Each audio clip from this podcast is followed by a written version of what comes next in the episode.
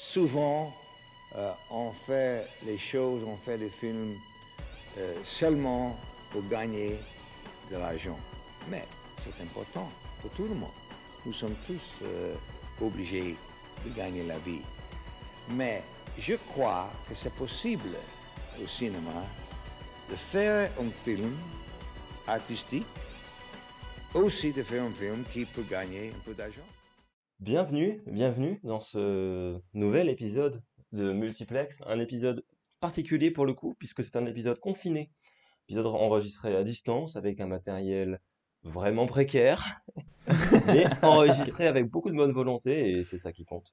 Aujourd'hui, Ah, oui, je hein. ne suis euh, pas seul, non, toujours pas, hein. toujours la même équipe à vrai dire, même à distance, on est là, on est ensemble. Non, on est tous ensemble, merde, j'ai mal fait. Euh... Putain, je suis un mauvais bleu. Euh, Est-ce qu'il y aura, ce, ce jour où tu diras je suis seul cette fois et tu vas faire une émission tout seul pendant une heure? Oh, quel... Ça serait vraiment dur. Ce serait très triste. Ça serait vraiment dur. Vous avez peut-être reconnu sa voix, il s'agit de Mathéo. Mathéo, comment vas-tu? Bonjour à tous, je vais très bien, merci et toi? Ça va, ça va, le, le confinement, Mathéo, en trois mots? Euh, En trois mots. deux, euh, toi t'as fait trois là, largement. non, je vais juste dire plus chiant que la dernière fois. Oui, ouais, je, je te rejoins absolument là-dessus. Voilà. Mathéo, dis-moi, Oui. un film d'action que t'aimes bien, mais que tu devrais pas trop, mais qui n'est pas avec Daniel Craig. Ah, euh, c'est pas évident, je vais dire euh, Starship Troopers. Je l'ai jamais vu, j'aimerais vraiment bien le voir. Mais parce que c'est un film qui, soyons très honnêtes, en fait c'est devenu, genre je sais pas si on peut vraiment en dire que c'est un nanar, mais euh, très honnêtement il y a, des- il y a des gros problèmes dans ce film. Et, euh, et si tout le monde a un peu d'affection euh, pour lui grâce à plein de youtubeurs qui ont fait des films dessus, c'est- ça reste pas, euh, des vidéos dessus, ça reste pas ouf. Et, mais pourtant je l'aime bien parce qu'il est quand même très drôle. Malgré lui. Verhoeven, non, c'est ça, le réal? Oui, je crois bien, oui. Oui, oui, oui. Je l'ai jamais vu, j'aimerais vraiment bien. Par contre, quelqu'un que j'ai déjà vu, oh là là, une transition nulle, euh, c'était Pierre. Pierre qui est notre Ouais, c'est moi. Pierre, comment vas-tu? Écoute, ça va très bien. C'est vrai? Euh, bah euh, oui, oui, on est un peu fatigué euh, en raison de ces heures matinales d'enregistrement, mais ça va. Pierre, euh, dis-moi du, du tac au tac une musculature que tu envies euh, d'acteur d'action? Euh, une- Euh, je vais dire comme ça euh, Hugh Jackman dans Le combat de l'immortel parce que Ouais, euh, final- final- finalement n'est-il pas parfait? Voilà. Ouais, il est ni trop gonflé, ni, ni... Enfin, mais il est quand même bien musclé, quoi. C'est... Et il est, il est, il est- ouais, il est musclé à s'en mettre, à se mettre la santé en danger, quoi. Il est Ouais. sécos, quoi. Il est énorme. Il a quel âge à cette époque-là? Il est, il est plus tout jeune, hein, Hugh Jackman. Euh, bah, il est dans la fin de ses 40 ans, non? Je vais faire un calcul rapide pendant que vous comblez. Il avait Alors- 44 ans au tournage. Ok. Et, mais Bon, c'est pas euh, du tout... On est encore pas sur une Tom Cruise, mais euh, c'est pas mal, quoi. On, on parlera de Tom Cruise un jour, Pierre, je te, rass- je te promets. Voilà, Oui. c'est dit. Vous l'avez entendu, c'est dans Multiplex. Euh, voilà. Mais, mais on n'est pas là pour parler de Tom Cruise aujourd'hui. On n'est malheureusement pas là pour parler de Hugh Jackman, malgré toute ma sympathie pour cet acteur. On est là pour parler plutôt de Matt Damon, par exemple. Ouais. Eh oui. Euh, puisque le film d'aujourd'hui, euh, c'est The Bourne Identity. Ouh, euh, Ou la mémoire dans la peau en bon français. Franchement, le, le titre français est sympa, hein, je trouve. Ouais. Bah, en fait, c'est euh, tiré des romans. hein. C'est les Oui, titres c'est des le titre des romans. bouquins. C'est les- Parce que les Mhm. bouquins, on traduit les noms, hein, c'est pas comme pour les films. Euh, où ça dénonce. Euh, Ouais. Film d'action, oui, puisque ici c'est l'émission du cinéma d'action. Euh, de, Ouais, oui. Sorti en 2002, euh, de Doug Liman.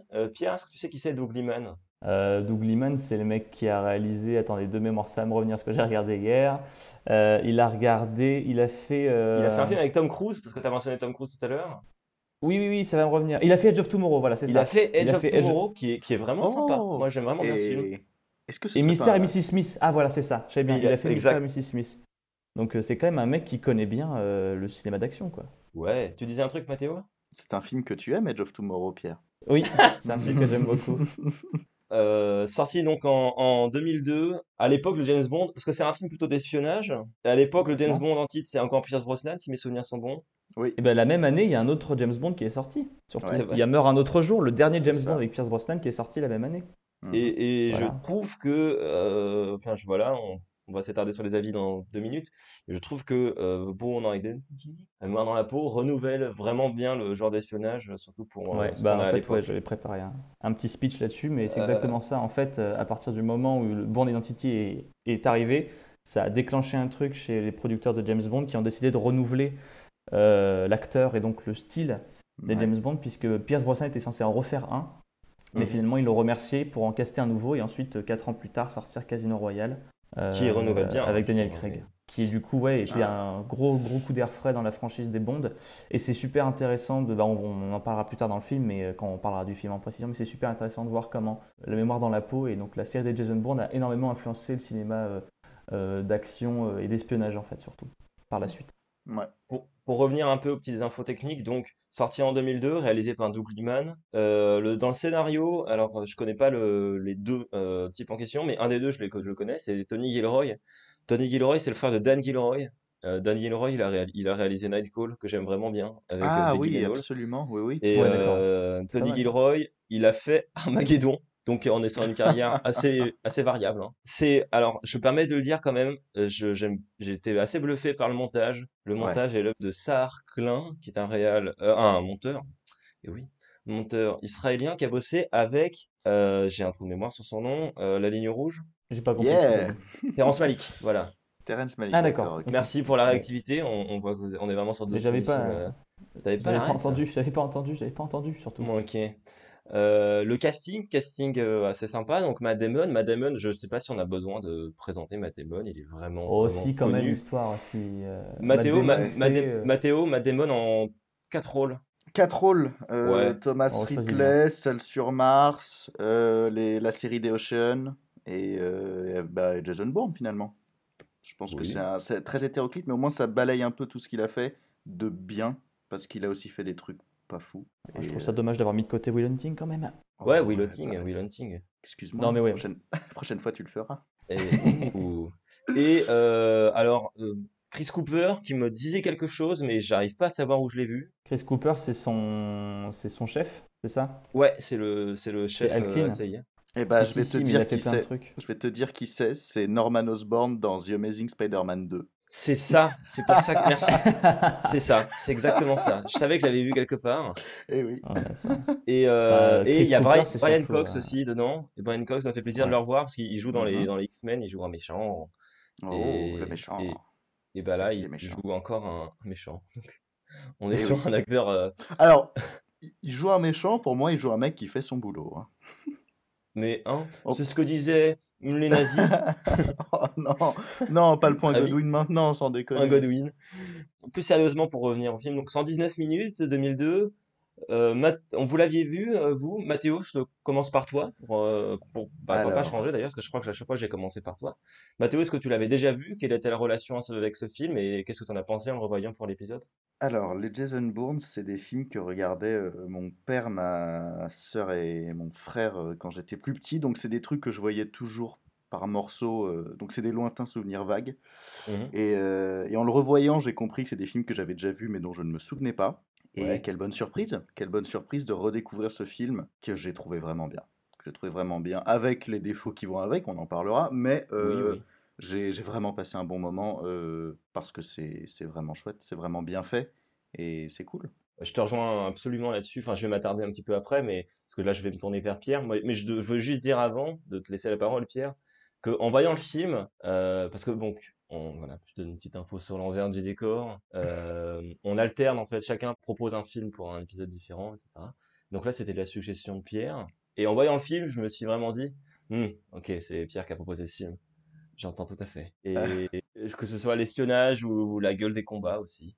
Et je Mhm. suppose que c'est un film que t'aimes bien, du coup, euh, Pierrot, mais j'en sais rien, à vrai dire. Est-ce que tu peux nous en dire un peu plus? Alors, euh, moi, du coup, Jason Bourne, c'est un peu comme Matt, c'est-à-dire que c'est euh, par, euh, par mon papa que j'ai découvert. hein.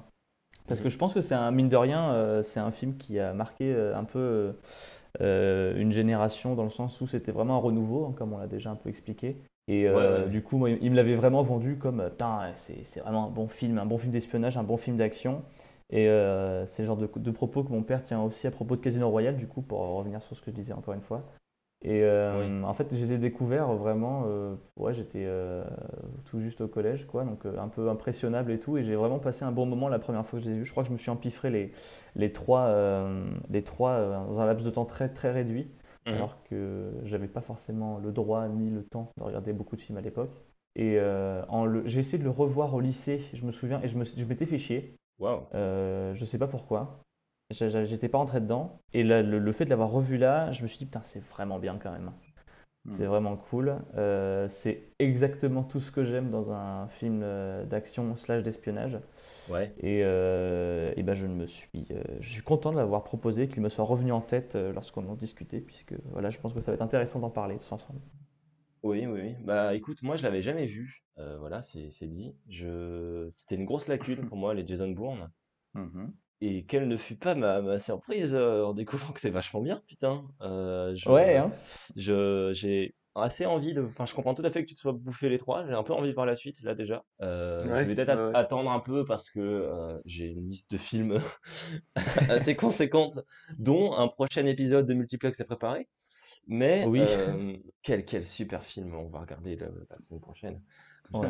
mais voilà. Bah, D'ailleurs, si, si je puis me permettre, avant que tu regardes les, les prochains, en fait, je trouve par contre le petit problème, c'est qu'ils tombent un peu dans la parodie d'eux-mêmes sans le vouloir. Ouais. Euh, tu comprendras ce dont je parle, mais euh, Ça mais Ça m'étonne pas, j'ai vu que l'équipe elle change et de ce que j'ai lu, l'équipe technique, enfin, notamment Doug Liman, euh, la Real a beaucoup insisté pour que le film ait la gueule qu'il a. Donc forcément, Oui. si c'est d'autres gens qui le font, ça sera pas pareil. Mais euh, là, ouais, franchement, ça m'a agréablement surpris, c'est-à-dire que là, là, là, on, a, sur- on est sur une réal qui prend son temps, le montage est fluide et lisible, le Mhm. film est haletant, on a envie de savoir la suite, c'est un vrai bon film d'espionnage. Il y a une vraie dimension quasiment thriller, quoi. En fait, on est on suit ce type qui découvre sa vie euh, et, et peu à peu, enfin, on est, on est là avec lui, quoi. On est à fond dedans. Les acteurs jouent bien, mais même les seconds rôles jouent bien. Euh, le Mhm. film se passe es- essentiellement à Paris et c'est vraiment tourné à Paris. C'est con, Oui, mais c'est ça. les Américains je- font pas toujours ça, hein. Non, bah non, j'avais noté quand même qu'en temps ça, normal, ça tenait euh, au cœur du réalisateur. ouais. Ouais, en temps normal, les, les gars vont, vont tourner en Europe de l'Est, à Budapest, là où c'est moins cher et tu as une architecture similaire. Et là, ils ont vraiment tourné tout du long à Paris. Et, et bon, allez, on va faire la petite vanne, mais quand même, ils ont aussi mieux respecté la géographie que Mission Impossible. Oh là là, ça J'y ai dénonce. pensé aussi. Ah, J'y ai pensé aussi que j'ai failli. j'ai- j'ai- J'avais pré- j'avais écrit une vanne, ce que je fais rarement pour l'émission. J'avais écrit une vanne à ce propos. Bon, écoute, tu me l'as- tu me l'as flingué, mais Eh ben, T'as je Euh, l'herbe sur le pied, j'ai envie de te dire. exactement. Non, non, mais vraiment. c'est le film euh, marche, quoi. Les acteurs se- sont, sont là, le, et puis les combats, quoi. Enfin, bon, aujourd'hui, euh, en fait, ça se voit que tout le Ça a monde a- vieilli quand même, hein, les combats. hein, Ouais, mais ça- en fait, Alors. si tu replaces dans le contexte, c'est vachement novateur. Enfin, le, dans un, dans un film américain, filmé comme ça, le, le combat, des trucs aussi efficaces, aussi clairs, Mhm. et aussi, entre guillemets, hein, évidemment, réalistes. Enfin, c'est quand même vraiment beaucoup plus euh, intéressant que ce qu'on a euh, bah, chez Brosnan à l'époque, par exemple, en, en tant que, Ouais, en c'est tant sûr. que James Bond. Et, et tu vois, j'ai récemment vu, parce que voilà, moi je me fais, je, je, je fais ma culture ciné euh, euh, à mesure qu'on pré- on avance dans les multiplex. J'ai récemment découvert les derniers James Bond que j'avais vu que des vieux avant. Mhm. Et, et ça se voit, quoi, l'influence en fait Daniel Craig dans les derniers James Bond. Il se bat euh, d'une manière, et il est filmé d'une manière qui est quand même très inspirée de, de Jason Bourne, je trouve.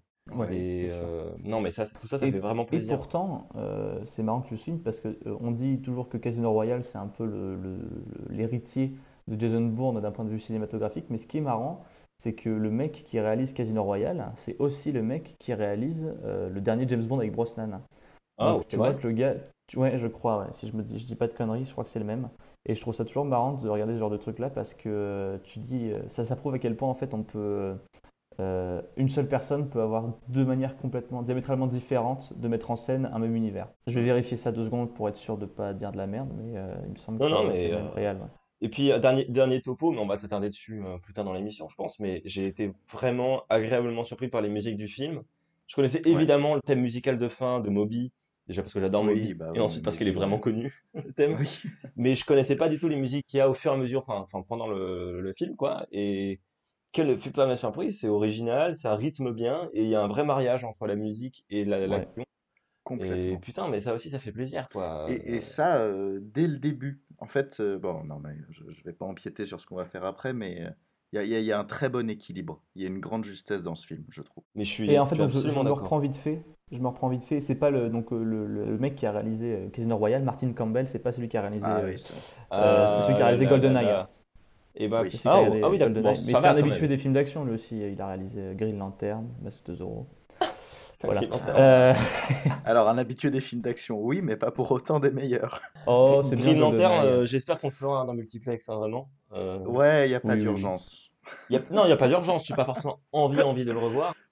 Mais ouais, non, faudrait qu'on le fasse. Euh, je propose qu'on passe à la deuxième partie de l'émission, qui est la partie euh, résumée. Euh, Ouais. Avant la lancer, j'aimerais juste dire, c'est le premier épisode qu'on enregistre depuis le début des publications de Multiplex. Oui. Vous remarquerez donc qu'il y a peut-être quelques changements dans la façon dont ça sera c'est structuré ici aujourd'hui, ou, Mhm. ou pas d'ailleurs. Enfin, ça se trouve, on a tout merdé et ce sera exactement pareil que les autres. Ah, Mais normalement, c'est un peu différent. Et j'aimerais remercier les gens qui nous ont envoyé des, des retours sur ces premiers épisodes. Complètement. Euh, voilà, ça a été assez bien accueilli et surtout on a eu des retours constructifs et tout et c'est cool.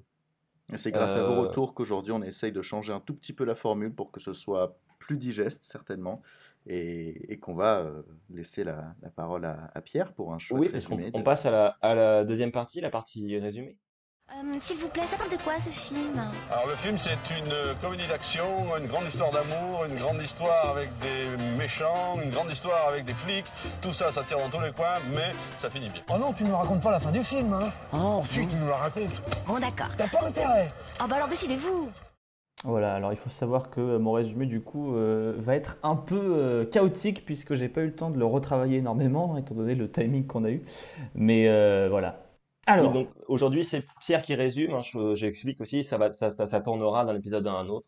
Une fois n'est pas coutume, euh, laissons la parole à Pierre. Voilà, donc cette semaine, on a maté Jason Bourne, La mémoire dans la peau, ou alors comme j'aime l'appeler, le tuto le moins simple du monde pour devenir actionnaire à part majoritaire dans une entreprise de location de scooters. Je vais m'expliquer. Euh, tout commence lors d'une fraîche soirée d'hiver à 100 km des Calanques de Marseille, où un homme est retrouvé par des pêcheurs italiens alors qu'il flottait à la dérive à moitié mort. Et alors à moitié mort, moi perso, c'est l'état dans lequel je suis quand je dors que 4 heures par nuit, mais euh, quand je mets pas la table chez mes parents. Alors que lui, quand Ah, il est putain, à moitié oui. mort, c'est genre il s'est pris euh, deux balles dans le dos et on l'a vraiment jeté euh, en dehors d'un bateau. Voilà. Donc euh, ce mec-là, il se fait repêcher par euh, un petit, un petit chalutier euh, italien de pêcheur. J'aimerais Et juste le noter cuisinier qu'ils parlent vraiment italien les comédiens et ça fait plaisir.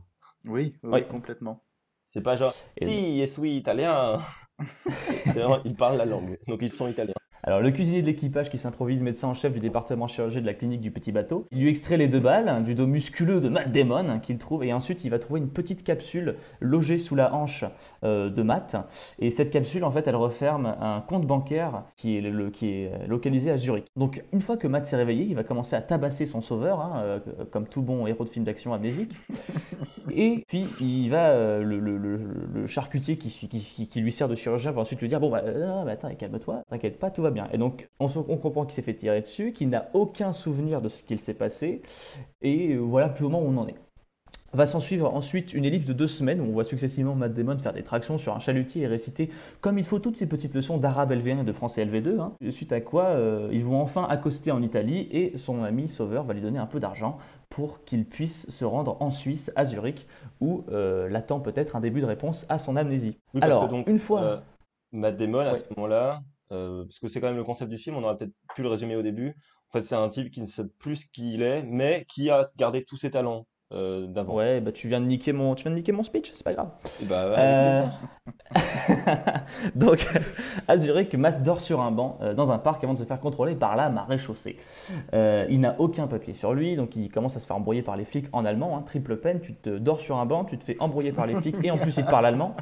Donc euh, le mec commence à le menacer avec une matraque et alors là, Matt Damon, on ne sait pas d'où ça sort, commence à les tabasser en un temps record, ne comprenant même pas lui-même comment il y arrive.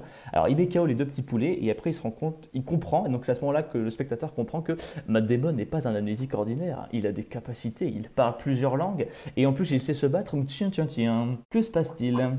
Ouais, j'ai vraiment ta vie. euh, euh, une fois arrivé, ouais, une fois qu'il est arrivé à la banque, euh, notre cher Matt Damon prend enfin connaissance de son identité. Il s'appelle Jason Bourne. Oh, bah, c'est le titre du film, c'est quand même bien, euh, bien pratique. Et donc il se rend compte qu'il vit à Paris. Et donc il découvre son identité en même temps euh, que sa richesse, hein, puisque de nombreuses liasses de monnaies différentes l'attendent dans son coffre-fort. Euh, un tas d'argent, hein, accompagné de nombreux passeports de différents pays et d'un pistolet. Alors là, euh, Pour ceux qui dit, se- c'est quand même. Pour ceux qui se Ouais. demandaient s'il était peut-être mascotte à Disneyland dans la tenue de dingo, ben non, en fait, tout ça, ce sera pas sa vie professionnelle. Et puis tu remarqueras qu'il a un logement dans le 5e arrondissement de Paris, donc ce qui veut dire qu'il est plutôt à l'aise financièrement, effectivement. Vous pouvez arrêter de niquer mes vannes euh, Alors ensuite, il se dit, bon, c'est quand même bien étrange euh, tout cela, qu'est-ce que je vais faire? Alors il va décider euh, d'aller à euh, l'ambassade américaine de Suisse pour ensuite en savoir un peu plus sur son identité, puisque bien qu'il vive à Paris, il a des papiers américains. Et donc dans la queue pour aller à l'ambassade, il entrevoit une jeune femme qui attire son attention. Euh, cependant, ça n'est que de courte durée, puisque la CIA, qui a été prévenue par un employé de la banque un peu plus tôt euh, de la présence de Jason Bourne, euh, alerte la sécurité de l'ambassade qui essaie d'appréhender Jason Bourne. Et donc, une scène de Via Ferrata plus tard, Jason Bourne retrouve la vieille femme et la jeune femme lui propose un deal, à savoir je te donne 10 000 dollars si tu m'emmènes à Paris, un peu sous les radars, dans ta vieille caisse, cette vieille mini rouge un peu dégueu. Donc, euh, après quelques lignes de dialogue et des longs regards un peu langoureux déjà, on se demande ce qui va se passer ensuite. Euh, Marie, puisque c'est son nom, et Jason arrivent à Paris, où il retrouve le domicile euh, de Jason et décide donc de d'enquêter sur l'identité euh, de Jason une fois dans l'appartement, après s'être fait ouvrir par la concierge la plus sympathique euh, de tout Paris, je pense. hein. On ne m'a jamais accueilli comme ça lorsque j'avais oublié Ouais. mes clés dans un bâtiment, personnellement. Oui, enfin, Euh, n'oublions pas comment elle finit, c'est ce que ça coûte la gentillesse à Paris. Voilà, faut vraiment arrêter de parler pendant que je fais ça, hein, parce que là, vous me niquez tout. non, je déconne, pardon.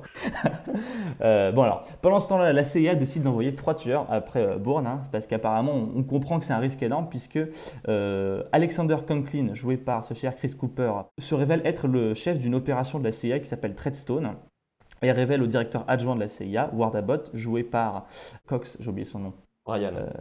Brian Cox, non pas Courtney, hein, on n'est pas dans French. Charlie. Et donc, ou Charlie Cox. Oh Coccinelle, j'ai pas d'infos. Et donc, Treadstone, qu'est-ce que c'est? Alors, Treadstone, c'est une opération secrète de la CIA hein, qui euh, apparemment se charge de faire des assassinats politiques. euh, et en l'occurrence, Alexander Conklin, donc le, le chef de Jason Bourne, informe Ward Abbott, le directeur adjoint de la CIA, que Jason devait éliminer un dictateur africain du nom de Ninkwana Wambosi, et la mission fut un échec. Et c'est toutes les informations qu'on a pour l'instant. Donc on comprend que Jason était sur, euh, euh, a été retrouvé dans la Méditerranée pour ça, parce qu'il était sans doute en plein de la mission, en pleine mission, pardon. Sauf que pendant ce temps-là, eux, ils sont tranquillement euh, dans l'appartement parisien euh, le plus grand, mais apparemment, il est assez riche pour avoir un appart comme ça, mais pas assez riche pour le décorer non plus, parce que putain, il n'y a aucun meuble dans ce putain d'appart. Donc, pendant ce temps-là, euh, Marie, elle est en train de se prendre sa meilleure douche, sauf que, oh, bah, oh, il n'y a pas d'eau chaude. Jason décide donc de prendre son plus beau coutal et de faire un tour de la baraque pour voir s'il n'y a pas quelque chose de suspect. Et après avoir joué au meilleur jeu de scout euh, en plantant le couteau dans le parquet pour éviter à Marie de voir que c'est peut-être un psychopathe avec un couteau, et bah il y a un mec, comme ça, là, qui décide de faire irruption dans l'appartement de Jason et Marie avec une mitraillette et commence à euh, vouloir tuer euh, Jason. Sauf que, bon, bah, je sais pas vous, mais quand on essaie de me tuer, moi j'essaie quand même de me défendre un minimum. Sauf que ce que je ne sais pas faire comme Jason, moi, c'est tabasser des mecs à grands coups de stylo bit, de stylo bic, pardon. Oh le lapsus chelou Bon alors, donc du coup, Hum, euh, Jason trois coups de stylo bic plus loin dans la main, euh, il arrive à maîtriser le tueur. Sauf que euh, le tueur, donc c'est un des tueurs engagés par la CIA, je reprécise. Le tueur euh, qui commence à se faire interroger profite d'un moment d'inattention de Jason pour pouvoir sauter par la fenêtre et s'écraser en bas, euh, telle une bonne crêpe, euh, pour éviter d'avoir à répondre aux questions de euh, Jason et Marie. Alors ensuite, Jason et Marie doivent vite partir de l'appartement pour se mettre en lieu sûr, en découvrant au passage dans la cage d'escalier que leur gentil concierge bah, s'est fait clairement allumer d'une balle dans la tête. Et après avoir laissé le choix à Marie de le dénoncer à la police pendant qu'il s'enfuit, elle préfère rester avec Jason pour l'aider à découvrir qui il est. Euh, C'est une décision dont les conséquences se font vite sentir puisque quelques secondes après cette discussion, des policiers interpellent les fugitifs qui fuient à bord de la Mini Rouge de Marie dans une course qui vous la coupe peur. Mini Cooper, voilà. Waouh Euh, Bon, après avoir échappé aux deux policiers dans une des meilleures courses-poursuites que j'avais vues depuis un moment au cinéma, et s'être coupé les cheveux roses dégueulasses, aussi moches que reconnaissables, Marie décide de faire un petit bisou à Jason dans un hôtel de leur choix avant que la caméra décide de s'en aller en travelling de la chambre d'hôtel afin que le film ne soit euh, pas euh, moins de 18. donc, Jason donc on a vu la même version finalement. Oui, Eh ben, faut croire, faut croire. Faut croire. ouais. Malgré le stylo beat, euh, oui, il n'y a pas de scène de sexe apparente. Jason donc décide d'aller à l'ambassade, euh, dans la maison, pardon, dans, la maison de Wambosi. Euh, C'était sans compter le professeur, l'assassin qui était basé à l'origine à Barcelone, comme quoi la Casa des Papel n'a rien inventé. Euh, et donc le, le professeur, la deuxième, le deuxième tueur de la CIA, se charge d'éliminer le dictateur avant que Bourne ne puisse le rencontrer. En lisant l'article traitant de la mort de Wombosi, Jason comprend alors qu'il était censé le tuer avant de perdre la mémoire grâce à un témoignage que le dictateur avait euh, donné aux journalistes quelques jours plus tôt. Donc en fait, on comprend à ce moment-là que Jason était bien censé assassiner le dictateur euh, dans la Méditerranée et que le professeur s'est chargé de terminer le travail. Alors à ce moment-là, Jason, est un peu perdu. Qu'est-ce qu'il fait? Il décide de mettre son passé de tueur derrière lui. Et donc Marie et Jason partent pour le Livernet, voilà, un road trip, euh, où un ami de Marie décide de les héberger pour la nuit. Sauf que, Euh, Tintin, demain, frère, euh, le lendemain, le professeur a retrouvé la trace de Jason et Marie et a coupé l'électricité. Et un money shot plus tard, euh, et un gros cache-cache. Qu'est-ce qu'un money réussit- shot, Pierre? Alors Non. le money shot dans Oui. un film d'action, le money shot bah, dans un film d'action, c'est ce qu'on appelle le, c'est le plan qui coûte le plus cher à produire. Euh, en l'occurrence, dans cette scène-là, euh, Bourne tire sur un réservoir d'essence qui fait une grosse explosion afin de cacher sa fuite. Oui, oui, oui. Euh, je pense que ça a dû coûter un peu, parce que les explosions au cinéma et les artificiers, ça coûte très très cher. Ouais, Donc ouais, moi, ouais. je, je, je, je, je pense que le money shot, il est là. Il y a un gros plan d'ensemble où on voit le, Ouais, j'aurais parié sur ça aussi. C'est la seule explosion du film impressionnante et tout, et elle est vraiment impressionnante. suite à ça. Donc il profite de la fumée dégagée par l'explosion pour pouvoir se faufiler dans les arbres, puisque la maison est en pleine campagne, et aller à la poursuite du tueur. Et après une grosse partie de cache-cache, du coup, Bourne réussit à le tuer en son poursuivant. Et juste avant de mourir, le professeur révèle à Jason Bourne que lui aussi euh, est un tueur pour Treadstone. Et donc Jason a la confirmation qu'il travaille pour Treadstone sans encore avoir une idée de ce que c'est. Donc ensuite, euh, après être revenu voir Marie, Jason la pousse à fuir et à refaire sa vie après lui avoir donné tout l'argent qu'il avait récupéré à la banque, à part, quelques, à part 30 000 dollars, je crois, pour Mhm. pouvoir ensuite euh, continuer son opération et son enquête sur, sur qui il est. Alors, il a récupéré le matériel du, du tueur à leur poursuite et arrive à appeler son ancien chef euh, de la CIA pour convenir d'un rendez-vous à Paris. Au pont neuf. Donc il retourne à Paris, euh, au Pont Neuf, exactement, sur le Pont Neuf. Euh, et après, sauf que Jason, c'est pas le dernier des, il n'est pas né de la dernière pluie, même s'il a trois semaines de souvenirs. Il a anticipé que euh, le rendez-vous pouvait être un piège. Alors, il les observe de loin. Il appelle son chef en disant bah, C'est pas très sympa, je vous avais dit de venir seul et vous êtes vraiment 40 sur le pont à tous être déguisés très mal en civil. Donc, Conklin, le chef de la, C- le directeur de, de Jason Bourne, il est un peu dans, dans le caca et Jason profite de la confusion pour mettre un petit traceur sur euh, la camionnette qui sert euh, à l'équipe de bouger dans Paris. Il arrive à les suivre jusqu'à leur planque dans Paris et il s'y introduit, confronte son ancien chef et après une courte, courte discussion, euh, Jason commence à avoir des, des flashs, des souvenirs euh, de ce qui s'est passé sur le bateau et donc on se rend compte que bah, il est trop gentil, Jason, il tue pas les dictateurs quand ils ont une famille. C'est quand même sacrément sympa. Et donc, il explique ensuite à Conklin qu'il ne veut plus de cette vie et qu'il veut arrêter. Alors, Conklin lui fait comprendre que ça n'est pas de son ressort et que Bourne n'a pas vraiment le choix de continuer. C'est soit mourir, soit continuer à travailler. Pif paf, pif, bang bang. hein, Jason se défend contre les gardes de Conklin tout en prenant soin de cage- une cage d'escalier. Il saute du tout en haut en s'écrasant sur un mec, qui est la cascade pour moi la plus impressionnante du film. En fait, je vous explique ce qui se passe. Il est en train de se battre. Quelqu'un est en train de monter les escaliers, en train de le mitrailler. Donc, il est un peu pris au piège puisqu'il est au dernier étage. Et il va utiliser un cadavre pour sauter dans le vide, Ah ouais. tirer sur le mec en passant devant lui et s'éclater par terre en utilisant le, le cadavre comme matelas Ikea euh, de très bonne facture. Voilà. Conklin est bien amoché de cette discussion musclée avec Jason suite euh, alors à la grosse baston qu'on avait eu l'occasion de voir. Jason fuit pour pouvoir commencer sa nouvelle vie, sauf que Conklin essaie de l'intercepter, sauf que retournement de situation. Le troisième tueur n'était pas envoyé par Conklin, il était envoyé par le directeur adjoint de la CIA qui décide de tuer Conklin afin de effacer toute trace de l'opération Treadstone. Et donc le plan d'après, c'est euh, le directeur adjoint devant une commission de budget qui explique que l'opération Treadstone n'était en fait qu'un exercice théorique de la CIA, non concluant, effaçant donc toute trace de l'opération euh, de Conklin et de tous les tueurs dont Bond fait partie. Le film se termine sur Jason qui rejoint Marie à Mykonos, où elle a ouvert une boutique de location de scooters. Et c'est donc comme ça, les enfants, qu'on devient actionnaire à part majoritaire d'une boutique de location de scooters.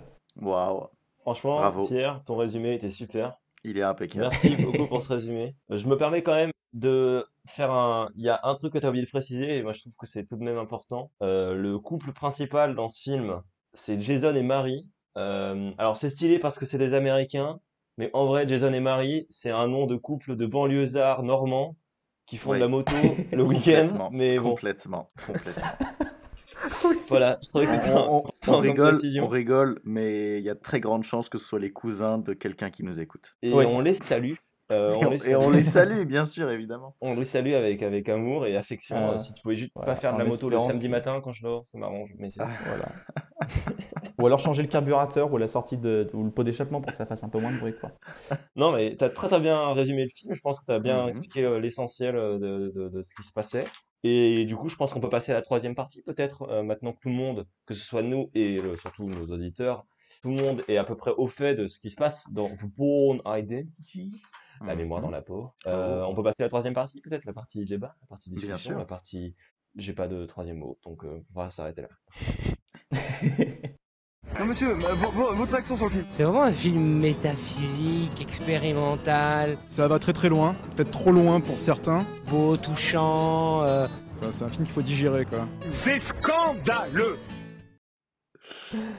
Avant Euh, toute chose, est-ce que l'on oui. peut noter à quel point euh, Jason Bourne a eu un impact très puissant sur le cinéma qui, qui a suivi, puisque même Pirates des Caraïbes 4 reprendra euh, le même type d'intro avec un homme qui, supposé mort, se fait repêcher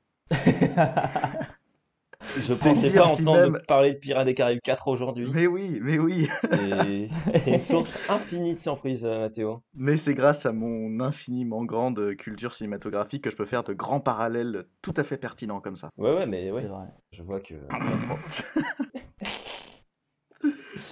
Euh, non, mais par contre, euh, t'étais sur, euh, tu dis quelque chose de très juste, Mathéo, c'est sur l'influence de ce film. Mhm. Il y a notamment par rapport au, au combat, quand même. Moi, je veux faire un petit aparté sur ça. Je suis très attaché au fait de, je vous le disais en off, je suis très attaché au fait de nommer les arts martiaux qui sont pratiqués dans les films. Mhm. Ouais, on comprend. Et donc, euh, donc là, en fait, ce qu'il faut savoir, c'est que pour se préparer au rôle, donc Matt Damon a fait bon, déjà pas mal de muscu et a reçu Ouais, un entraînement assez complet en Jeet Kune Do. Alors le Jeet Kune Do, c'est un, bon, en gros, le Jeet Kune Do, c'est ce que fait Bruce Lee, c'est-à-dire c'est une variante de de- d'arts martiaux chinois, mais rendue un peu plus létale, un peu plus forte. Et un des premiers à avoir fait ça, c'est Bruce Lee. Donc, tout le monde connaît Bruce Lee, donc je vais, voilà. Euh, et une formation en Kali. Le Kali, c'est un, donc c'est un chanteur déjà, euh, français Oui. Euh, qui a une voix assez, assez originale. Je pense qu'on ne parle pas assez de- du timbre de voix de Kali. Euh, C'est aussi, c'est, multiplex. c'est aussi une déesse indienne, mais euh, c'est aussi longtemps accessoirement une déesse indienne, et c'est enfin, et surtout, ici, un art martial philippin, donc à base de petits couteaux. Et donc la scène où Matt Damon fait du stylo bic, en fait, il fait du Kali. Et c'est assez stylé. Et il y a beaucoup de plans, en fait, où on le voit, lui, très clairement à l'image, euh, sans doublure, faire ses figures, Mhm. faire les mouvements de bras, faire les mouvements avec le couteau, etc. Ouais. Et ça fait assez plaisir, je trouve. C'est assez impressionnant. Et en même temps, ce sont des arts martiaux voilà, qui sont efficaces et assez brutaux et bah, qui tuent, en fait, hein, qui ont pour but de tuer vite. Euh, c'est- non, mais je veux dire, c'est- on n'est pas sur du. Et ça tue? Ça tue? non, mais on n'est pas Euh, sur du cable, fou- du cable fou, euh, c'est-à-dire le de kung fu sur câble euh, qu'on avait fin 90. Là, on est voilà sur un truc, c'est efficace. euh, En quelques coups, t'es censé buter ton adversaire.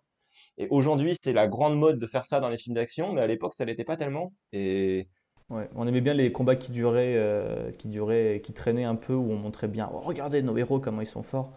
Là, c'est plus à quel point ils sont forts, c'est à quel point ils sont efficaces. Ouais.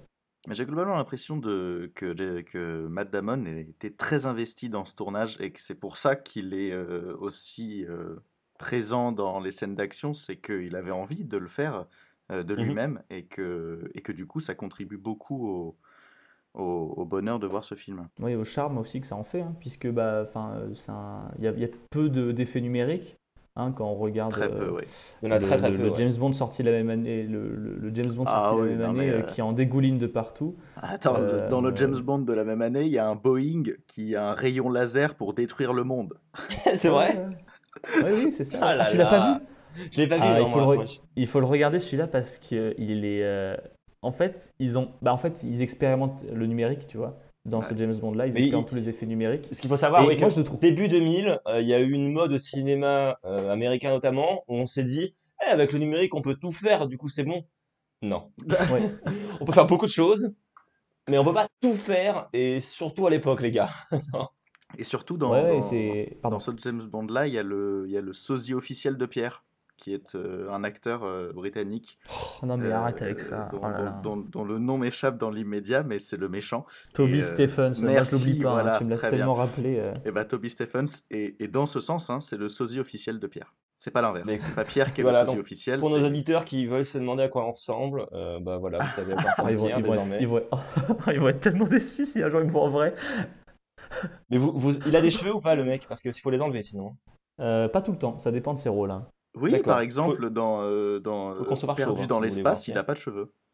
Ah bah voilà, bah là vous avez. Enfin bref, donc du coup, ouais, Jason Bourne. Et donc, en fait, je voulais parler du fait que tu parles de l'entraînement et de l'im- et de l'im- de Ouais. l'implication de Matt Damon dans, dans le rôle, puisque donc, euh, je l'ai expédié en une petite blague un peu facile euh, en disant qu'il a fait de la via ferrata pour s'en aller de l'ambassade. Mais en vrai, c'est une scène d'action très, impré- c'est une scène très Oui. impressionnante où il descend en fait un immeuble de 20, enfin, il descend 20 mètres d'un immeuble qui n'est pas du tout pensé pour être escaladé. hein, il y a très peu de prises. Et Mhm. ça a été fait sans trucage. hein. Il a vraiment, euh, donc il était assuré, etc. hein, mais euh, euh, et encore, je suis même pas sûr qu'il l'ait été. Mais il a dit que c'était une des scènes les plus physiques qu'il ait eu à tourner, puisque bah, c'est impressionnant en fait ce qui fait la, la performance physique qu'il qu'il accentue. On n'est pas Mm. encore sur Tom Cruise qui escalade à main nue euh, des montagnes, mais euh, Le Burj Tom Cruise escalade tout.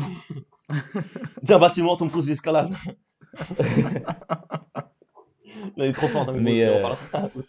Mais, mais Matt, Matt Damon, euh, du coup, c'est vraiment investi dans le rôle. Il- enfin, on, on- on le voit investi, on sent qu'il prend plaisir à jouer ce rôle-là, et Oui, ça fait vraiment plaisir oui. parce que ça transpire dans le film et ça le rend encore vrai. plus agréable à regarder. Mhm. Et puis il est, il est très bien iconisé, je trouve, par le, par le, et le montage et la réal. C'est-à-dire qu'en fait, le personnage, euh, donc on est sur un amnésique, mais qui euh, se euh, rend, enfin qui a gardé toutes ses aptitudes. Donc c'est-à-dire qu'il a ses aptitudes physiques qui sont toujours présentes, mais il a aussi un super instinct de, de déduction et d'observation, un super talent d'observation. Enfin en fait, le mec est un super agent, mais juste il se rappelle pas qu'il est un super agent.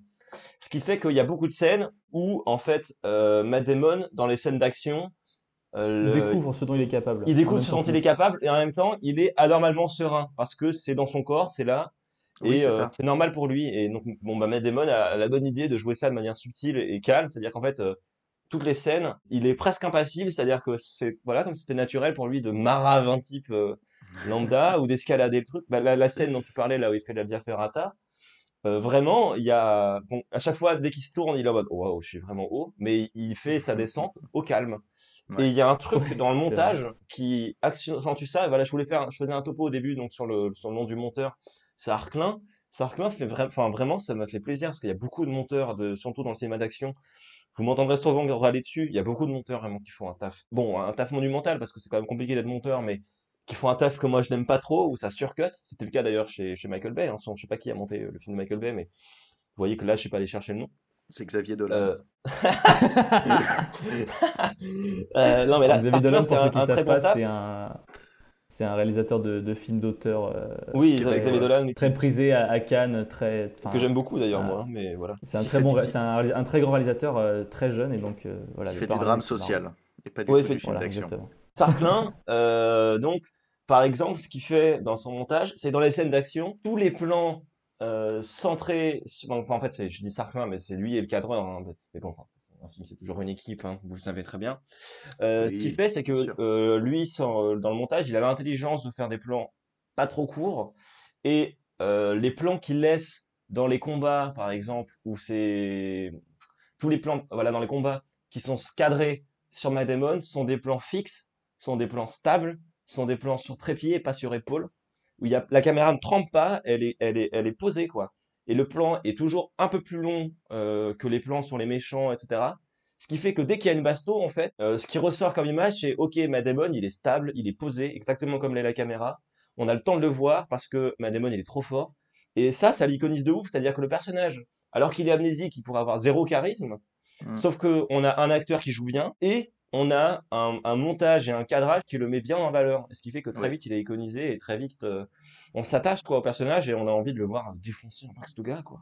Et sans qu'il soit jamais trop coulifié. Il n'y a, il y a aucun excès dans, dans, dans, dans le fait d'en faire un, un héros de film d'action. Ouais, il n'y a pas, il y a pas des poses de super-héros. ouais, Ça reste très sobre et c'est très appréciable parce que du coup, euh, et c'est en ça aussi que je pense que ça, a beaucoup changé le, genre du film d'action parce que tu n'es plus obligé d'avoir cette espèce de surhomme absolument indestructible et dans une toujours très grande assurance. Où là, il joue aussi parfois un mec qui est paumé en dépit de toutes les compétences qu'il a euh, au fond de lui et qui découvre. Il, y a des moments où il est, euh, beaucoup plus calme où tu le vois quand même un peu paumé parce qu'il a aucun souvenir de qui il est d'où il est. Et ça, Matt le joue quand même très très bien. Puis, je sais pas si vous avez remarqué, par exemple, mais dans le film, euh, Matt Damon n'a pas de punchline quand il bute des mecs. Non. Tu vois, ça, c'est Non, non, qui est un code de- du film d'action habituel ou même Mhm. euh, dans les années 90, tu vois, il y a parce que bon, ça c'est un cliché du film d'action des années 80. euh, Ouais. euh, voilà, Schwarzenegger ou Stallone avant de buter un mec, il va lui dire un truc euh, genre Hasta la vista, baby. oui, voilà, ça, Schwarzenegger, Terminator 2, Hasta la Vista Mhm. Baby, et bute le gars. Mais même dans les années 90, tu vois, t'as t'as John McClane, donc qui est déjà un tour de renouveau dans le dans le héros de film d'action, mais John McClane, voilà, John McClane dans Die Hard, il y va sur la punchline, quoi. Il y a vraiment des, euh, bah, le hippie pauvre con, il y en a quand même, enfin voilà, il c'est des punchlines qui sont assez assez cultes. Là, nada, quoi. Il- C'est efficace, c'est c'est expéditif.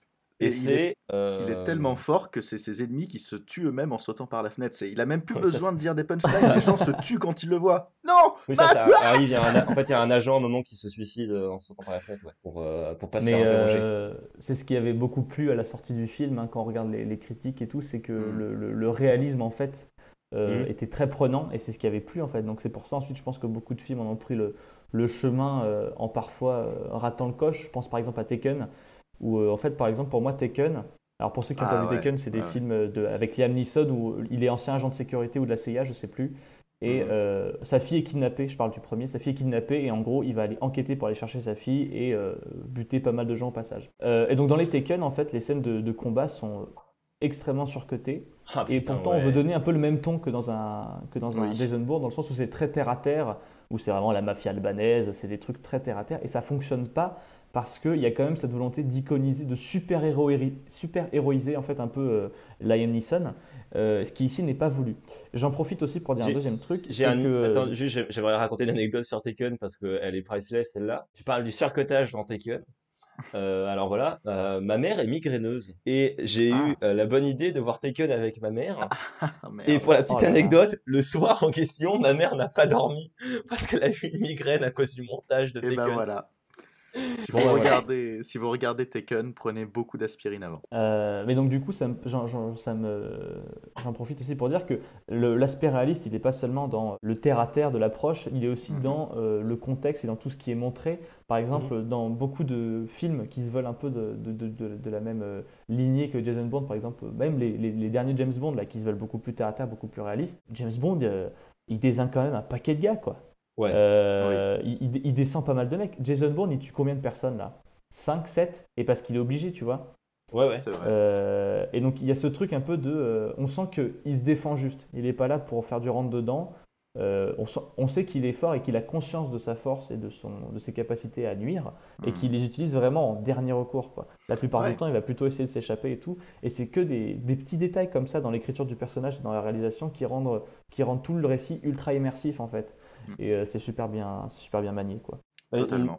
Une bonne illustration de ce que tu décris, c'est la, la course-poursuite là dont tu parlais dans la, dans la ville. Donc la course-poursuite en mini versus la police française. Il n'y a pas Ah, D'ailleurs, d'explosion. oui, parenthèse, Il n'y a pas d'explosion dans la course-poursuite. Ouais. Il y a assez peu de dégâts. Les quelques dégâts, bon, il y a des cascadeurs qui se ramassent et je tiens d'ailleurs à dire que j'ai eu très très peur. Si vous, quand vous reverrez le film, Ouais, vous verrez, oui, oui, il y a un cascadeur qui est à deux doigts de se prendre une bagnole et je me suis vraiment dit, oh là là.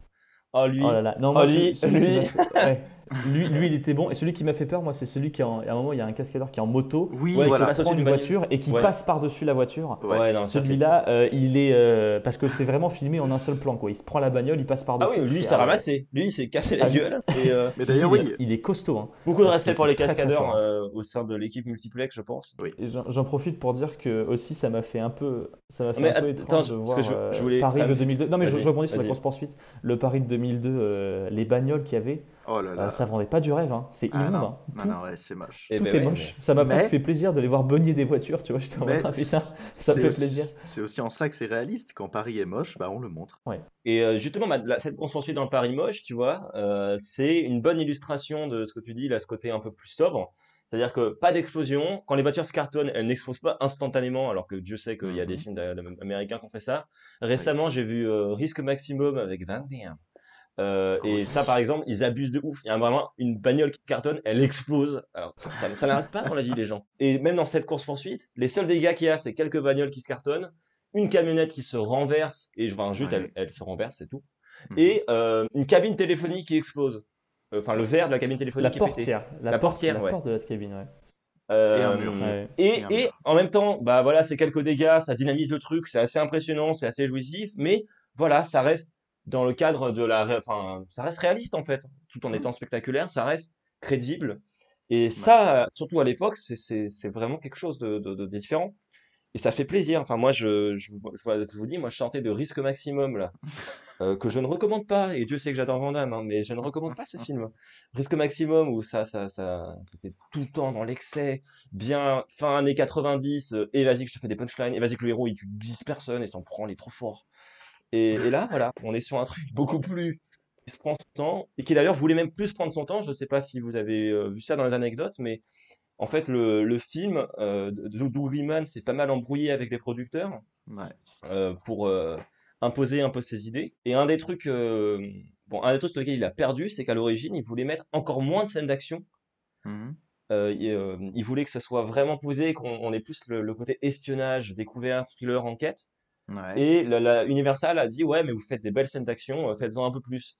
Et il a cédé, mais pas entièrement. Universal voulait vraiment qu'il y ait le, le- le carton. Ouais. Et hum, comment dire? Mais je trouve que finalement on a un bon compromis, c'est-à-dire que Ouais. si on, vous voulez voir des trucs qui des, des, des, des- des mecs trop forts, bah quand même Matt Damon il est trop fort et quand même il bute quelques gars de manière assez impressionnante. Et en même temps, voilà, c'est pas dans l'excès, ça prend son temps. Ouais, et en plus, ce qui est, ce qui est vraiment cool, c'est que c'est là, enfin, du coup, ça permet aux, aux- aux gens qui savent pas trop comment se fait un film, surtout aux États-Unis, de voir en fait, on, on a souvent cette image un peu cliché de dire, ah là, les producteurs, c'est les méchants vilains pas beaux qui veulent, euh, qui veulent ruiner le film du réalisateur.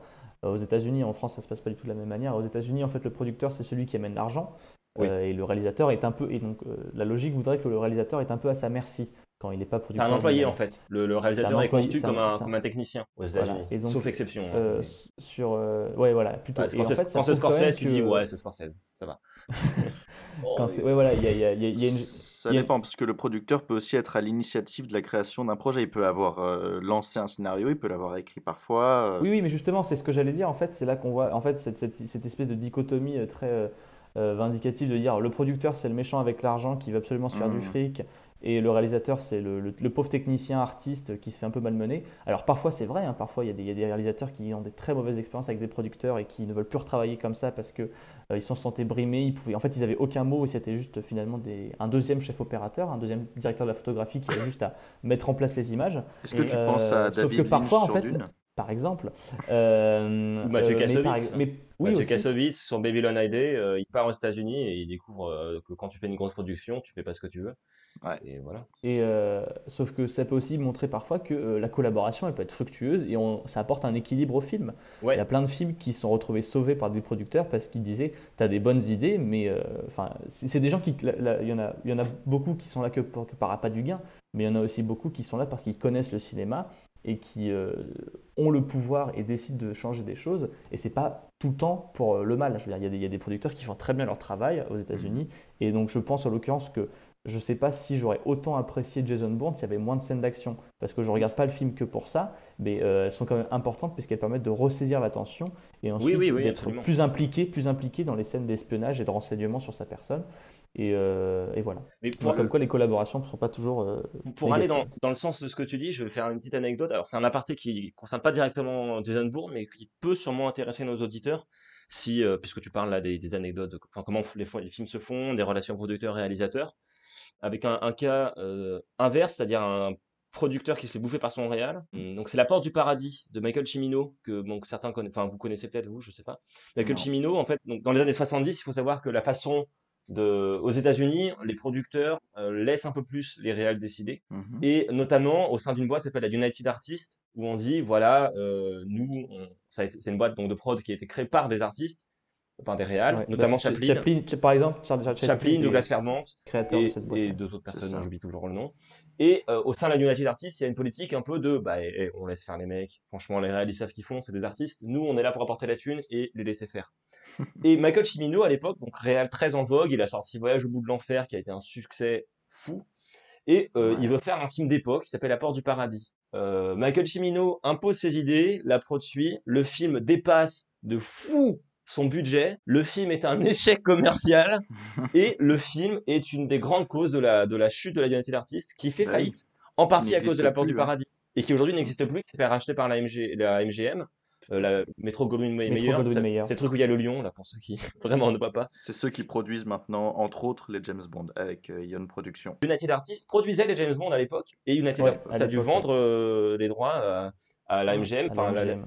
A fait faillite, en partie à cause de ça. Donc, si aux États-Unis, le producteur euh, est aussi présent, c'est aussi pour une raison historique, c'est que en fait, il y a cette espèce de fantôme de la porte du paradis où les gens se disent putain, si on laisse pas faire, si on laisse trop le mec faire, on va faire faillite. Bon, l'histoire a euh, sauvé un peu la porte du paradis, c'est-à-dire qu'aujourd'hui, c'est considéré comme un, un classique absolu, comme un, chef-d'œuvre. Mais à l'époque, le film n'a pas du tout marché, a coûté plein d'argent et a vraiment foutu dans la merde parce que bon, Chimino euh, avait aussi des exigences absurdes. Donc.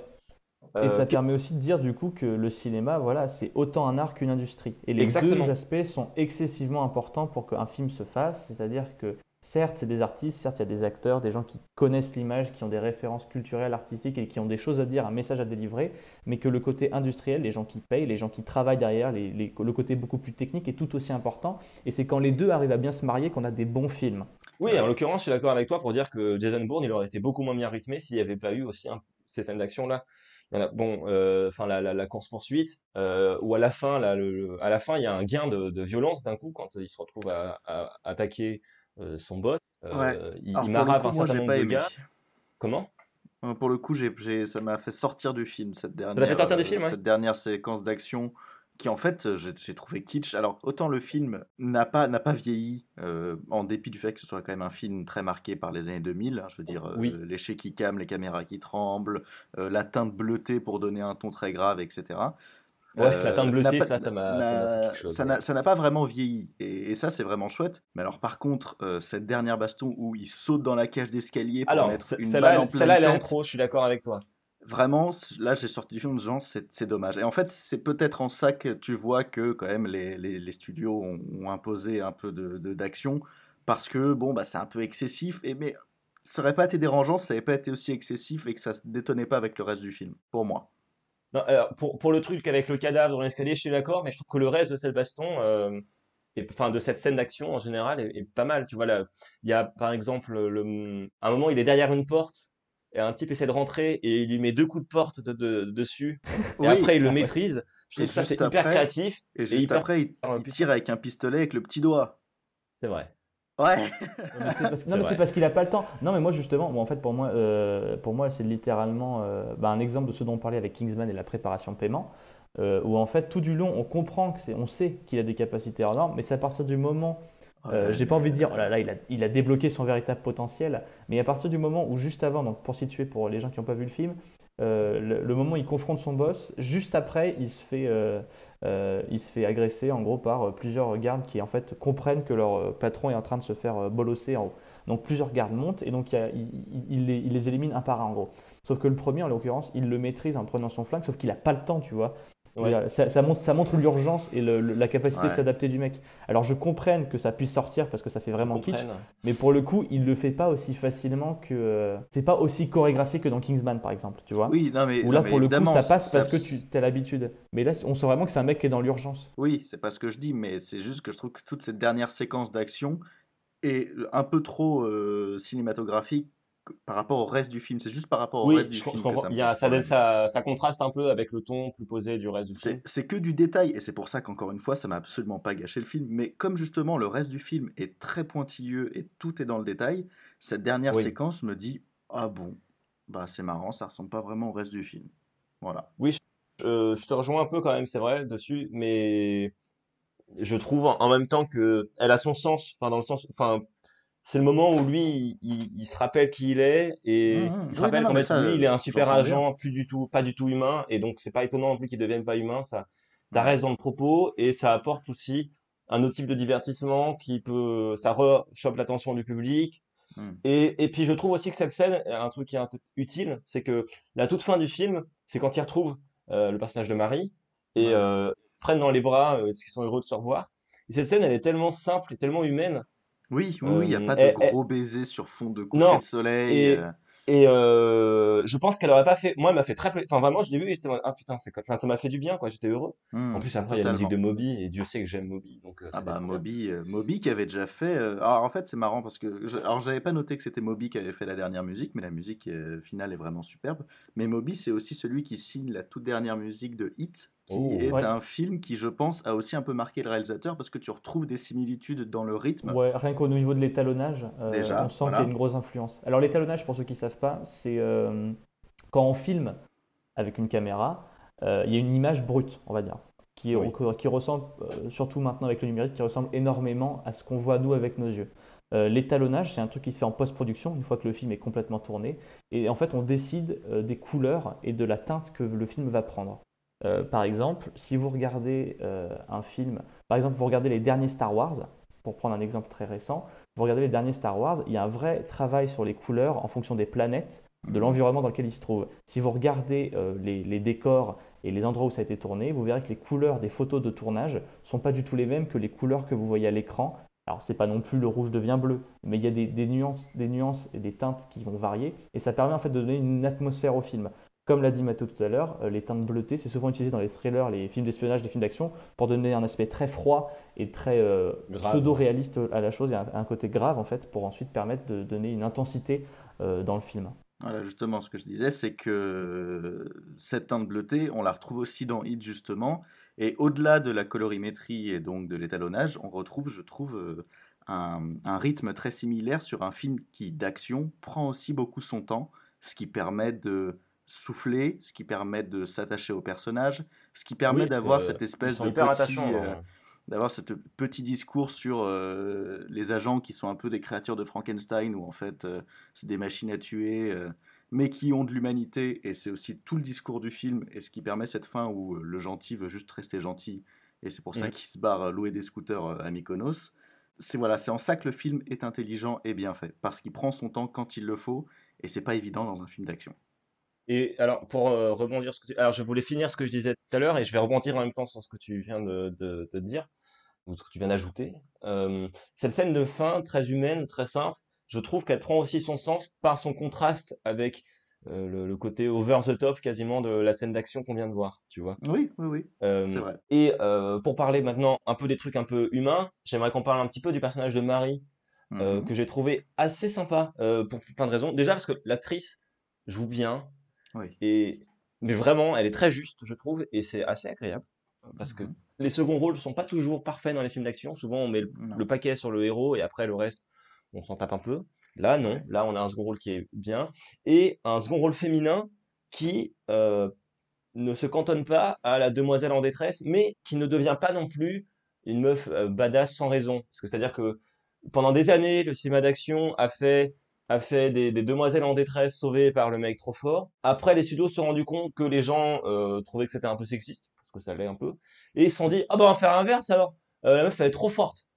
Ok. Et là, ils trouvent un juste milieu qui est intéressant, c'est-à-dire que elle est très attachante, Marie, je trouve. Elle est très maligne à plein de moments. euh, c'est elle qui trouve les bonnes idées et il y a notamment cette scène où Matt Damon fait, enfin le Jason Bourne fait tout un plan pour voler des trucs et elle en 2-2 elle, elle chope les documents parce que elle, elle a, une idée. Mhm, oui, Elle absolument. demande Ah juste à un oui, type, ah tu oui, peux me oui, passer les documents et comme euh, et c'est beaucoup plus malin en fait. C'est vrai que ça sert à rien de faire des grands plans parfois. Et en plus, c'est drôle, c'est totalement plus, c'est drôle. désamorcé. Et, et comme moi, je m'y attendais pas parce que je me souvenais plus du film, j'ai beaucoup rigolé en me disant Ok, c'est c'est un film qui se permet de l'humour et qui le place très bien. Alors, c'est pas du tout, il n'y a pas des vannes tout du long, hein, mais il y a les moments où Non, tu as c'est envie un peu de hein, mais- sourire, voilà. Mais les moments où tu souris, c'est aussi des moments où ça te fait du bien. Genre, tu t'es un peu soulagé, tu fais Ah ouais, ok. Ouais, c'est dû, c'est dû à l'ambiance du film en fait, parce que comme Oui, tu es constamment sous pression et la course, Exact. les courses poursuites, les petits moments d'humanité qui nous permettent entre Ouais, deux fusillades et deux, et deux gros coups de pression euh, par la police, euh, ça fait du bien en fait, ça te fait respirer dans le film. C'est parce que le film, je pense, il est très bien écrit et très bien rythmé. Il y a pas, il y a pas, il y a, c'est presque un sans faute pour moi à ce niveau-là. Et justement, euh, le- ce que tu viens de, de- de dire là, c'est c'est pas mal le personnage de Marie qui l'apporte, c'est-à-dire que elle est Mhm. pas là pour la demoiselle en détresse, je trouve, elle est là pour apporter l'humanité qui manque au personnage de Bourne. Il y a toutes ces scènes où lui, Ah. il est absurdément fort, et elle, elle est au milieu. Enfin, il y a notamment le, le moment où ils se font attaquer dans l'appartement. Lui, euh, sans raison, euh, à ce moment-là du film, je veux dire, Il, il découvre qu'il est archi fort, il mara- marave le type avec un stylo bic, il est trop fort, machin, mes couilles. Et euh, elle apporte comme ça, c'est-à-dire qu'elle est pas en mode personnage en détresse, elle est juste l'humain qui voit ce monstre aussi qui est Jason Bourne. Et Mhm. elle va lui apporter aussi ce truc un peu, comment Elle va l'aider à le retrouver, ouais. elle va aider, elle va l'aider ouais, à renouer avec son humanité Que le, le projet de Redstone avait mis de côté. Et C'est ça. euh, mais c'est fait d'une manière beaucoup plus subtile que, que, que, que simplement une relation tas de gros muscles versus demoiselle en détresse qui va lui montrer que sous son tas de muscles il y a un cœur qui bat aussi. Tu Non, veux dire beaucoup plus genre Léa. Seydoux et Daniel Craig dans Spectre? Je l'ai pas vu celui-là, moi. Ah mais- Pierre? Bah, ouais, ouais. Ouais. De- oui, non, non, non, non, non, euh, dans, Non, mais il y a des silences qui veulent te dire, Pierre, t'inquiète pas. Non, non, mais moi, c'est vrai, c'est vrai. En fait, c'est quand j'allais faire le même parallèle que Mathéo. euh, c'est vrai que pour le coup, c'est un peu ce qui est voulu dans le Spectre, du coup, le dernier James Bond en date, Mm. euh, où en fait, euh, James Bond est censé être devenu un peu cette machine qui a perdu beaucoup de personnes qui lui étaient chères dans les films auparavant, Mhm. et qui du coup est juste un, un agent de plus euh, qui essaie de, euh, de rester fidèle à, à sa chef qui est décédée dans l'opus d'avant. Et en rencontrant du coup le personnage de Léa Seydoux, c'est censé nous faire dire regardez, euh, il est en train de retrouver cet espoir d'une vie normale. Hmm. Sauf que c'est beaucoup moins bien amené. Et en fait, le- le- la grosse différence entre donc, de ce Jason Bourne là et Spectre, c'est que dans Jason Bourne, en fait, Marie, elle est présentée comme euh, pas comme une femme euh, à séduire ou comme une moise- demoiselle en détresse. Elle est vraiment présentée comme quelqu'un qui ressemble à la majorité des spectateurs Oui, et qui est dit voilà, vous, si vous étiez dans cette situation-là, vous seriez elle. Absolument. Et d'ailleurs, la, la, en fait, c'est notre point d'entrée dans l'histoire. Tandis que Léa Seydoux, elle est déjà badass dans Spectre. la, la fin de, de Jason Bourne, c'est une étreinte amicale. Euh, c'est, c'est dire, elle- est même pas là en tant que, enfin, il y a une, il y a une, un sous-son, enfin, il y a des trucs un peu sensuels entre eux et tout. Enfin, ils, ils font la chose. Oui, mais c'est pas un love interest Mais c'est pas un love quoi. interest. Elle est pas là pour la romance. Elle est là pour être bah, le spectateur qui le suit et, euh, Hmm. Oh, enfin, oui. Ouais, si. Bah non, à, Non, à la, mais à la fin, euh, il n'y a pas un grand baiser que- euh, devant le Mykonos, tu vois. Ils se prennent dans les il n'y a bras. pas un grand baiser langoureux à Mykonos, mais euh, pour le coup, euh, ils sont ensemble. Oui. Bah ça c'est parce que j'ai vu le 2, je sais, en fait c'est... En fait, Ah, mais tu me spoil Mais non, mais dans le 2, les premières scènes, on, on les voit en, en vie de couple, donc tu comprends qu'ils sont ensemble. Mais c'est peut-être pour ça aussi que du coup, j'ai pas tout à fait la même lecture du film, c'est que comme j'ai le 2 en tête, je sais Oui. que dans le 2, bah, ils sont ensemble, quoi. Donc, Ouais, euh, mais tu c'est dire au moins si c'est vraiment sobre et léger, beaucoup plus léger que euh, une fin de film euh, grossière. Ouais, Mais, et, et Non, mais c'est vrai que aussi, cette fin, elle est euh, très bien. le, le- le rôle de Marie est aussi bien parce que c'est pas une, actrice extrêmement connue qui l'incarne. Euh, Oui. C'est une actrice européenne que personnellement je n'ai jamais vue ailleurs, mais qui de fait euh, est beaucoup plus accessible parce que pas déjà vue mille fois ailleurs dans d'autres productions. Oui, et du coup, ça fait aussi que c'est aussi c'est une actrice qui n'est pas là, qui, qui- enfin comment dire. Si ça avait été une plus grosse actrice, elle aurait voulu elle et son agent qu'on l'iconise de ouf. Je pense. Hmm, Et comme elle, elle est pas connue, elle est même pas dans cette industrie-là. C'est une actrice allemande qui fait euh, pas du cinéma euh, d'action grand public machin. Mhm. Elle, elle s'en fout. Elle est pas là pour demander ça. Elle est là pour rentrer dans son rôle. Ouais, totalement. Et ça, c'est cool. Ouais. Euh, je pense qu'on on commence à faire le tour, mais j'aimerais qu'on fasse un dernier topo musique parce que c'est ce que je l'ai annoncé au début. Oui, oui, tout à fait. Euh, je me... Alors, Ah, bah, Mathéo, c'est tu parlais, parle tu de parlais ça. la musique de fin, Mathéo?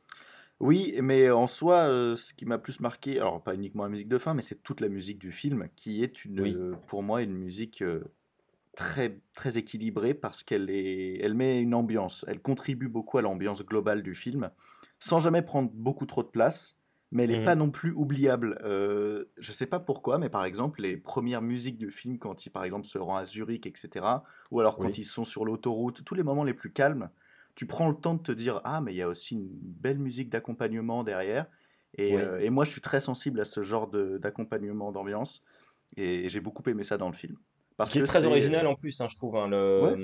On n'est pas sur une musique orchestrale Non. on est sur un truc un peu différent et c'est bien. après bon et mais ça c'est aussi les, les années dans lesquelles il a été fait qu'ils le veulent hein. les moments de techno euh, sur les courses poursuites etc bon bah, Ah c'est- ouais, alors qu'est-ce c'est que les- j'ai c'est marqué les, là a- c'est les années c'est les années 2000 c'est normal et ça me dérange Moi, moi, pas j'adore, moi j'avoue, euh, moi ça me choque pas du tout, moi j'adore.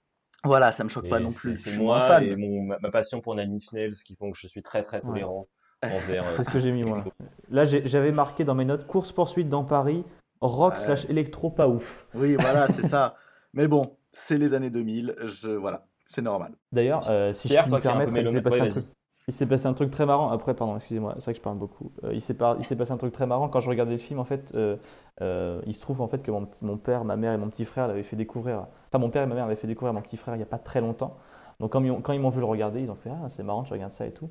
Et mon père est rentré. Et la première chose qu'il m'a dit quand il a vu que je prenais des notes, il m'a dit euh, Putain, t'as vu, euh, la musique elle est bien quand même. Hein. Ah, c'est- ça rythme bien et tout. là.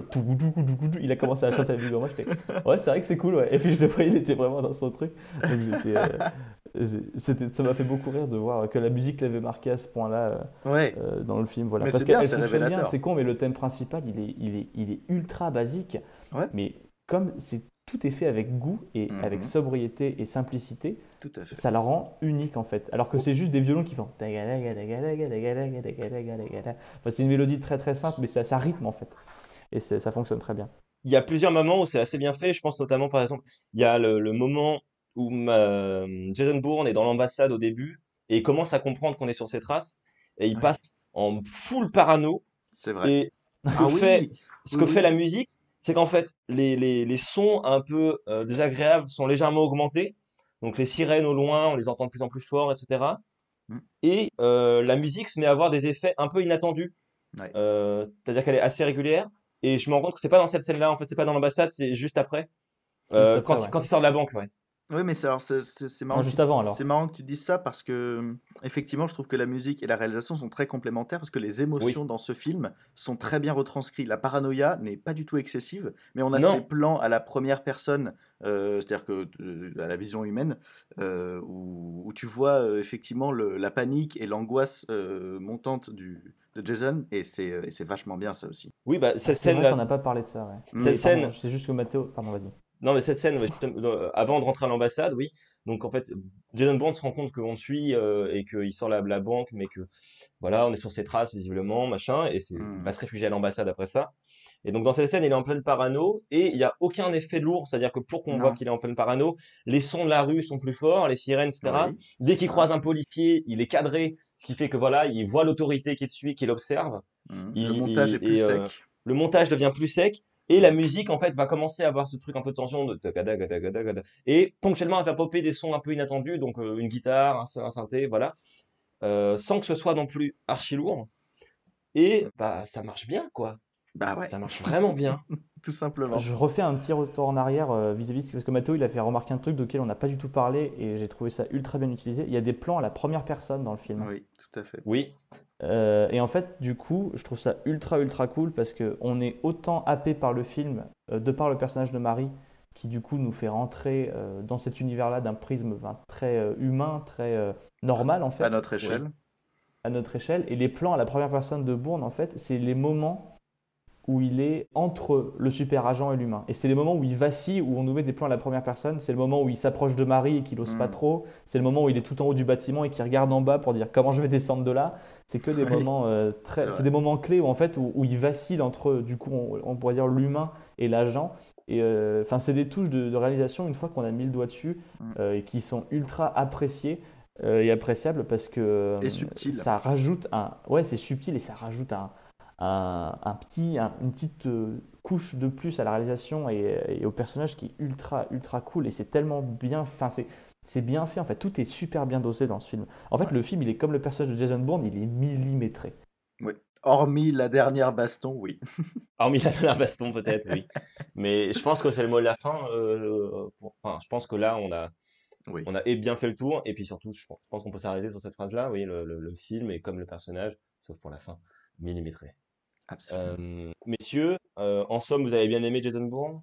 Oui. Et, ouais, ouais, c'est vraiment, c'est vraiment, pour moi, c'est une, le- c'est une leçon, euh, une leçon de, de cinéma euh, d'action quand même. De cinéma d'espionnage, c'est une leçon. hein. C'est, il t'apprend à comment bien le faire. euh. Mas- Masterclass cinéma d'espionnage. Messieurs, est-ce que le mot de la fin peut-être, en fait, tout simplement? Je dirais. Je peux faire une. En fait, j'ai écrit une. Je, suis désolé, je vais foutre ça comme ça parce que j'ai trop envie de la faire. Elle me trotte sous les yeux. Elle est juste en face sur mon carnet de notes là. Euh, la, la musique de fin, euh, c'est Moby qui l'a fait. Et euh, Oui. le dernier plan, c'est un magasin de location de scooters ou de mobilette. Oh là là Oh. ah oui. Ah, c'est c'est le très très bon mot de la fin. Moi, j'avais, tant qu'on est sur les mini détails qu'on n'a pas pu caser pendant l'émission, À un moment, ils font du repérage sur le, le bled de, de campagne où, ils- où ils sont réfugiés, où, Oui, je sais ce bon, que tu vas etc. dire. vas-y. Oui, oui, je sais que tu sais. Et la CIA est sur leur trace et ils, ils regardent sur le plan et donc en fait ils sont vers Nevers et euh, le mec dit Hmm, la ville la plus proche est Rion. Alors ça me fait Ah, très plaisir qu'on mentionne l'existence de Rion, mais Rion n'est pas du tout là, les amis. Rion est dans le ça. dôme. Euh, mais mentionner Rion, oui, ça aurait pu tourner à Rion, ça été très C'est ce que j'ai dit, tu sais que j'ai bugué quand ils ont dit, j'ai fait, mais c'est pas du tout là. ils ont dit rien, je fais, enfin pas du tout, c'est à côté de chez moi. Je- mais- Ah, ça m'a fait vriller aussi, j'ai fait, oh, je suis sûr que Mathieu va voir celle-là. Ouais, mais donc, du coup, ils parlent d'une ville qui est pas du tout là où ils sont. euh, Voilà. Voilà, quand ils sont dans le Livernais. Ouais. Eh bien voilà, ça gâche tout le film qui était si précis jusque-là. Non, attendez, on a oublié de dire un truc, c'est que euh, le, le- le Jason Bourne, les- la série des Jason Bourne, ils sont très très forts pour mettre en place des seconds rôles, le tueur, où c'est des gens très connus. Oui. Dans chaque film, il y a un acteur très connu qui joue euh, les tueurs, alors qu'ils n'ont aucune réplique. Par exemple, là, dans celui-là, c'est le professeur, c'est Clive Owens. Alors, Clive Owens, c'est un acteur qui a joué. Alors, moi, le premier film qui vient en tête, c'est Le Fils de l'Homme. Vous allez dire pareil, ouais. Ou alors, c'est c'est, euh, ou alors c'est le, le méchant dans Valérian, pour des films un peu plus récents. Oh, là là. Euh, Oh mon dieu, oui. Oh merde. Euh, et euh, du coup, ça ça m'a fait trop bizarre de le voir habillé euh, en full 2000, quoi, avec les petites lunettes carrées, euh, le, le gros manteau noir mal, mal coupé. C'était ultra, ultra bien de le voir là, en fait. Ça fait du bien. Voilà.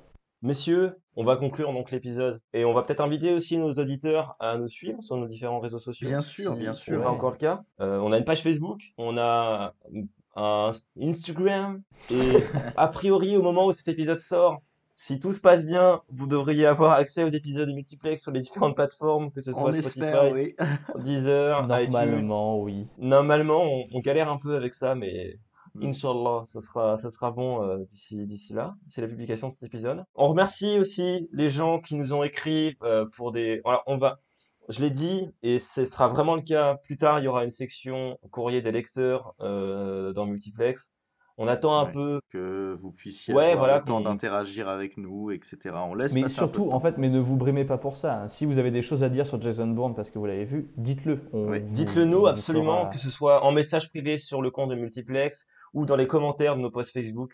On Mm. réagira dessus. Et si vous avez des recommandations de films aussi, moi j'ai commencé à en recevoir, voilà, je peux le dire. J'ai notamment une re- recommandation de quelqu'un qui m'a dit euh, Est-ce que vous pourriez faire Samurai Cop? Et euh, Ah, oui, tiens, c'est c'est à oui. lui dire Oui, je pense que tu sais qui c'est, Pierre, parce que tu le connais aussi. Euh, Euh, oui, je, je crois proposé. deviner qui c'est, Ouais, deviner c'est une très bonne idée avec Robert Zdar. Moi, je suis chaud. Mais on m'a aussi recommandé, on m'a aussi demandé est-ce que vous feriez pas des Avengers? Est-ce que vous feriez pas Ouais, des Marvel, des trucs un peu plus ouais ou des, des films d'ici aussi Genre, moi j'aimerais bien qu'on fasse un qu'on fasse Batman vs Superman un jour. pas tout de suite Ouais. parce qu'il est vraiment long et j'ai la turbo flemme de le revoir là. Mais On m'a on m'a réclamé des films ça serait plus cool. vieux aussi. Ouais. et j'aimerais vraiment ouais, faudrait qu'on fasse des films plus vieux aussi. Ouais, on m'a réclamé Voilà, si vous avez ça, des recommandations, j'avais mentionné dans le premier épisode, faudrait qu'on fasse un Bruce Lee. Mais si vous avez d'autres idées, ça serait cool. Euh, N'hésitez pas, dites-le nous. Et je tiens aussi à remercier les gens qui nous ont fait des premiers retours sur les premiers épisodes. Nous ont, Mm. vous avez été très encourageants et ça fait plaisir. Voilà. Merci Euh, à tous, c'est super cool. On vous dit au revoir. On vous dit désolé pour cet épisode confiné qui a peut-être été un peu différent des, des autres en termes de qualité sonore notamment. On, on vous jure que dès que le, co- que le- ce connard de virus euh, ça sera donc, calmé, mais vous êtes Renault oui, c'est moi. Ah. Je suis Renaud. C'est mon identité secrète. Non Euh, non, mais dès Euh. que ça sera un peu plus calme, on reviendra à l'épisode tourné euh, tous ensemble.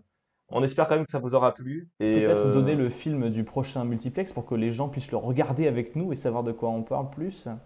Alors, il y aura, il y aura la musique après Tout à que vous allez pouvoir entendre.